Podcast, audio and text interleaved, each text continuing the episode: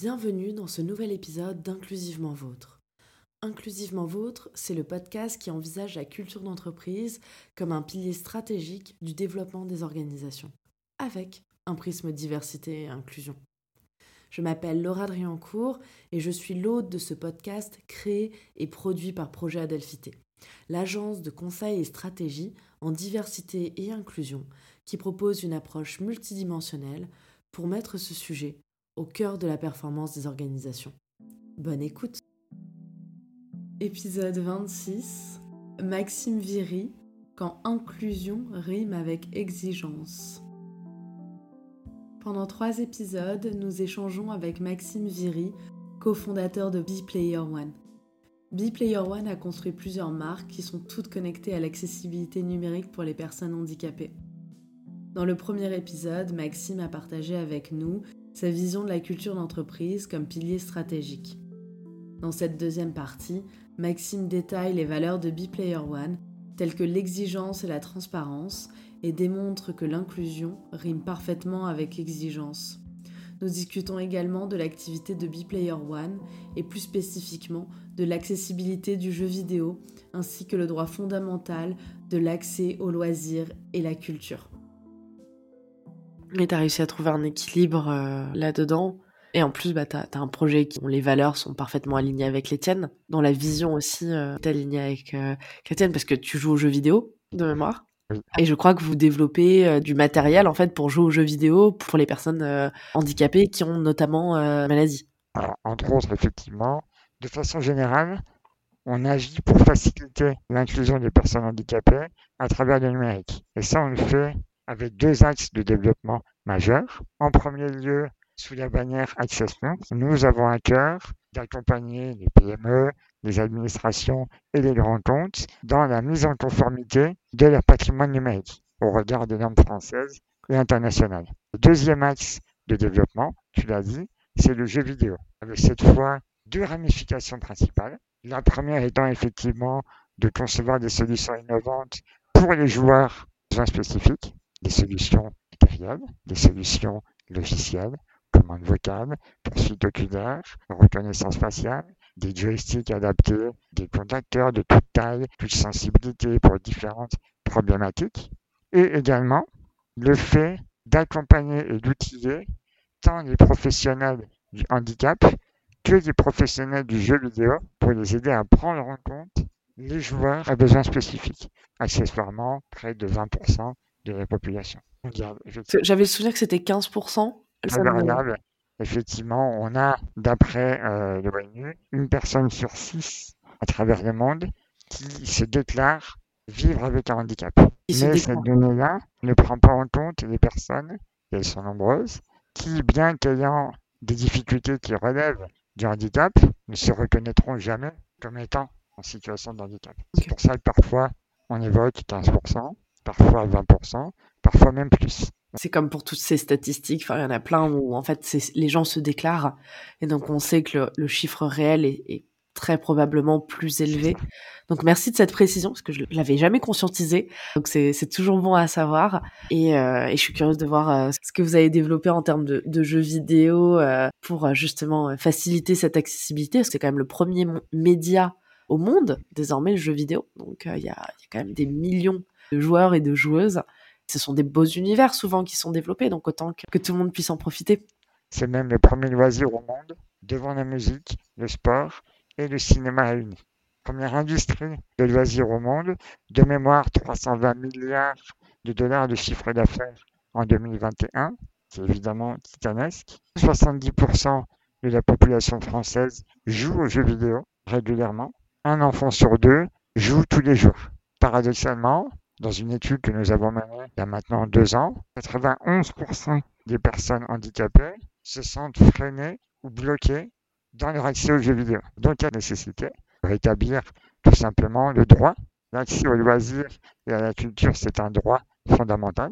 Donc notre objectif, c'est que chacun, s'il souhaite jouer, puisse jouer avec ses capacités, ses envies, ses challenges. Quand on parlait de groupe et de communauté, Dans le jeu vidéo, il y a plein de communautés, il y a plein de groupes. Est-ce que c'est une communauté de jouer aux jeux vidéo? Je ne sais pas, parce qu'il y a tellement de formes de jeux vidéo entre les téléphones portables, les ordinateurs, euh, les Xbox, les PlayStation. Enfin, on va pas faire toute la liste, mais il y a plein de manières de jouer aux jeux vidéo. C'est un groupe, c'est une communauté, et mine de rien, de pouvoir avoir la possibilité d'en faire partie, c'est aussi important. Euh, moi, je me rappelle que j'ai créé des liens avec d'autres enfants de mon âge parce que je jouais à Pokémon aussi. Bien sûr. Non seulement c'est une opportunité, une possibilité de créer du lien quand on joue, puisque tout le monde joue, mais à l'inverse, c'est discriminant quand on ne peut pas y accéder. Ça, c'est intéressant, parce qu'en réalité, les jeux vidéo, comme beaucoup de technologies, comme la VR, on parle beaucoup de réalité virtuelle en ce moment, sont autant d'outils d'inclusion extraordinaires quand ils sont accessibles. À l'inverse, quand ils ne sont pas conçus pour être universels, utilisables par tout le monde, ils deviennent source de discrimination. C'est d'ailleurs pour ça qu'un des slogans de Player One, si je dis pas de bêtises, c'est Accessibility by Design, de construire en ayant en tête cette accessibilité euh, pour tout le monde. C'est ça. De se dire, ok, je suis peut-être un homme blanc, j'ai peut-être la trentaine, je suis peut-être euh, costaud, je suis peut-être euh, hétéro, j'en sais rien. Par contre, il y a une société qui est diversifiée, qui a envie d'être représentée dans les jeux vidéo, pourquoi dans les jeux vidéo, il n'y a que des mecs baraqués Moi, je fais 32 kilos, j'ai une scoliose et je ne connais pas dans ces garçons-là. Pourquoi euh, dans les dessins animés, on a euh, que des princesses blanches? Ce besoin, cette envie de se sentir intégré, représenté, valorisé aussi. Et puis, tout simplement, bah, prendre le jeu vidéo pour ce qu'il est. C'est un loisir. Le jeu vidéo, ce n'est pas pour nous en tout cas un outil de, rééducation. Ce n'est pas un outil de thérapie. Ça peut l'être, bien sûr.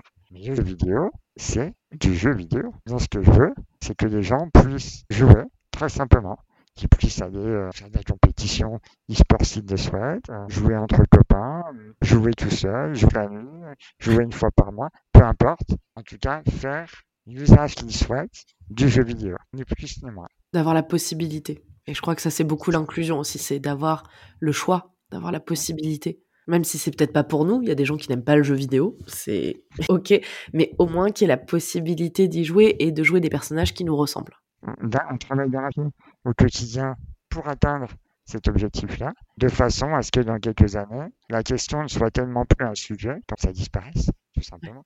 Qu'un enfant ou un adulte qui a un handicap joue sans se poser de questions. Attends, est-ce que moi je vais pouvoir jouer au prochain Zelda? Ah bah non, tant pis, je ne veux pas. Puis on peut espérer que ça ait des répercussions sur le reste de la société, pas que dans, on va dire, le virtuel, entre guillemets, sur le reste de la société. Quelque chose qui me frustre profondément et j'ose même pas imaginer pour les personnes qui sont en fauteuil ou quoi, euh, ces boosts qui sont utilisés maintenant pour passer les calls sans déranger les autres, mais qui ont des marches. Je comprends pas pourquoi, enfin, on pouvait pas mettre ça à même le sol ou, ou juste une marche, mais vraiment infime, quoi, qui ne pose pas de problème pour un fauteuil, pour rentrer. Je ne comprends pas ce concept. Il y a une notion de cité universelle, c'est pas mon sujet, hein, peut pas être partout. Mais je crois qu'il y a beaucoup de choses à faire là-dessus aussi. Et là, il y a de belles choses qui seront et qu'on verra prochainement, notamment en région parisienne. D'ici 2-3 ans, il y a des très beaux projets qui vont voir le jour.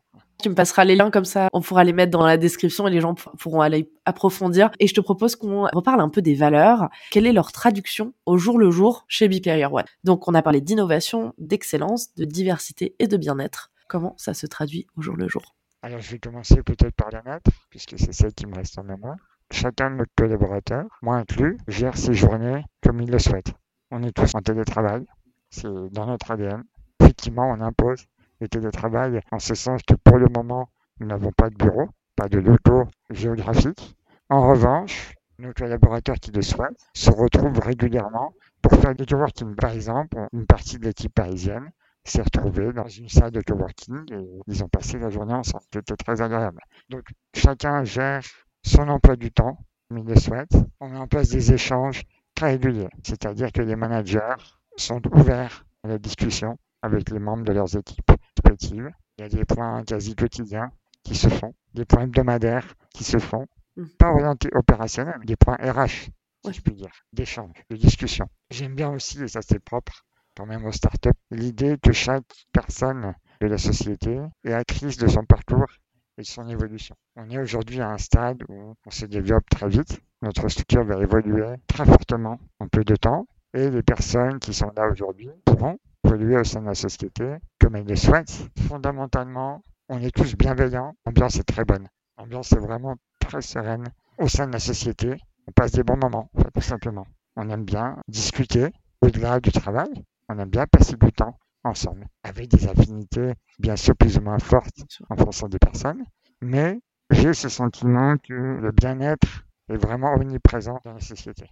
Car j'espère ne pas me tromper. Sur l'innovation, alors évidemment, c'est le cœur de nos activités. Tout ce qu'on développe, en réalité, c'est de l'innovation, puisqu'on crée ce qui n'existe pas. Donc on fait énormément de R&D. On a des gens qui sont entièrement dédiés à ce sujet, d'autres qui vont s'impliquer plus ponctuellement. Voilà, en termes d'innovation, on est plutôt bien servi, puisque l'ensemble de nos activités sont vraiment basées sur l'innovation technologique, quoi qu'il arrive, et sociale. L'expertise, on a cette chance d'avoir des collaborateurs, des collègues qui sont tous plus compétents les uns que les autres, qui amènent chacun leur vision, leur expertise. On se forme aussi beaucoup. On prend le temps de se former mmh en interne, parfois en faisant appel à des prestataires, en faisant appel à des formateurs. Ça me semble important. Alors la diversité.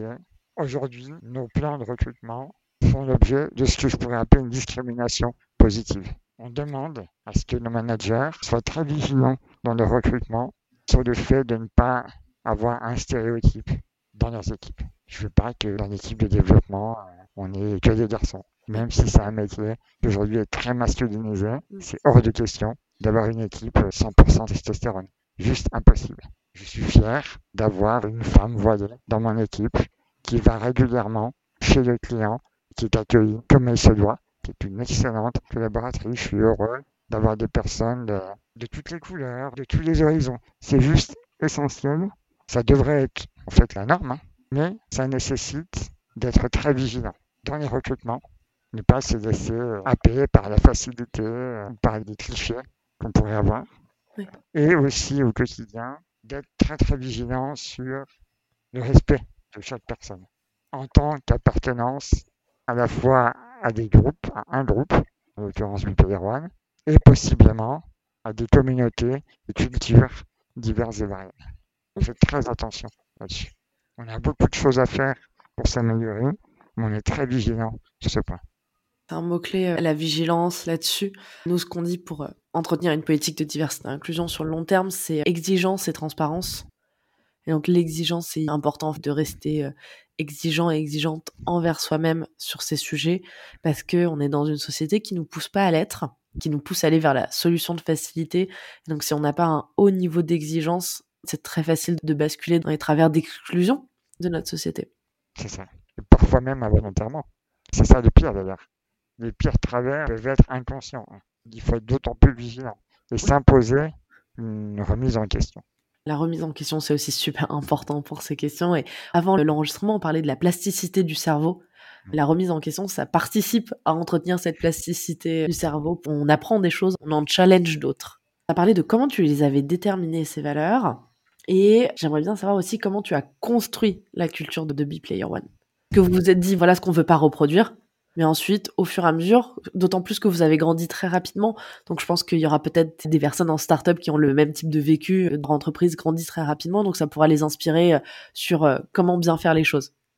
On a eu des phases où effectivement, les recrutements étaient très intenses.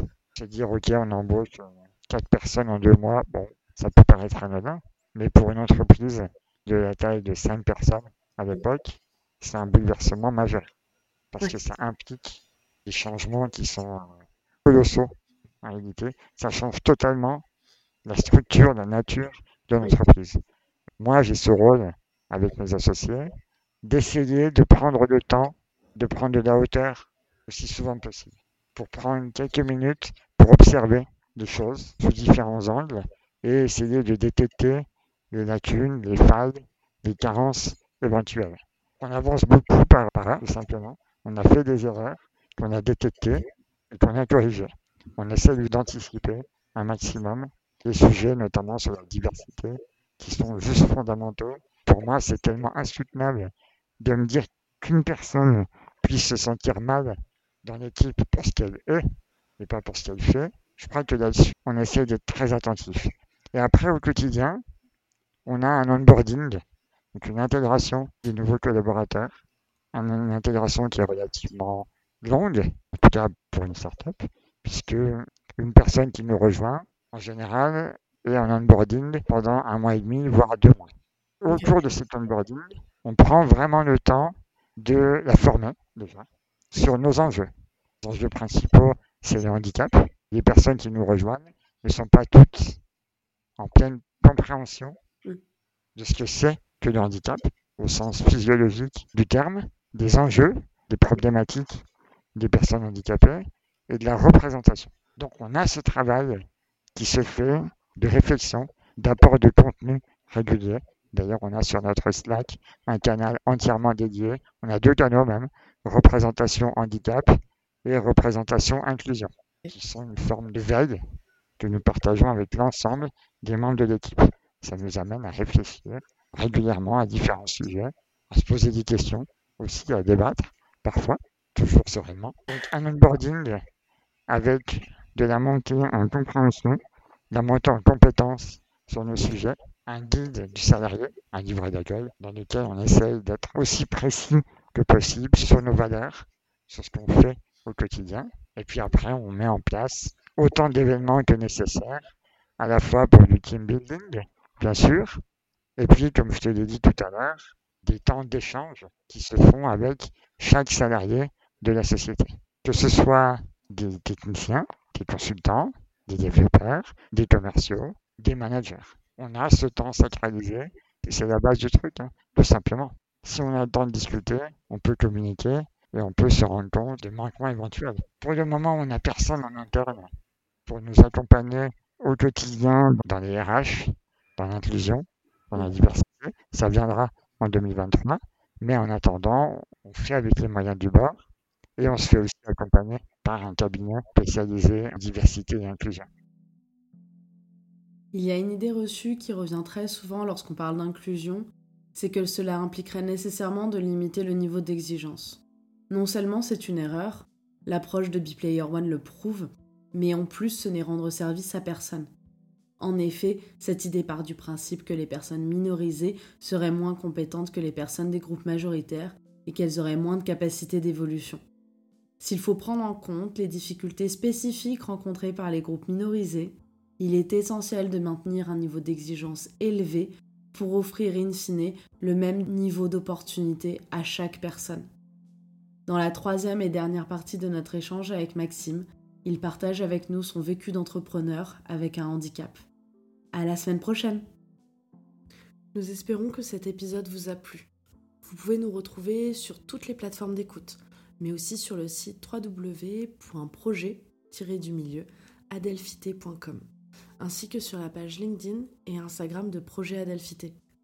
Tous vos likes, partages, commentaires sur toutes les plateformes d'écoute, ainsi que vos 5 étoiles sur Apple Podcast soutiennent notre travail. À très bientôt pour un nouvel épisode d'Inclusivement Vôtre.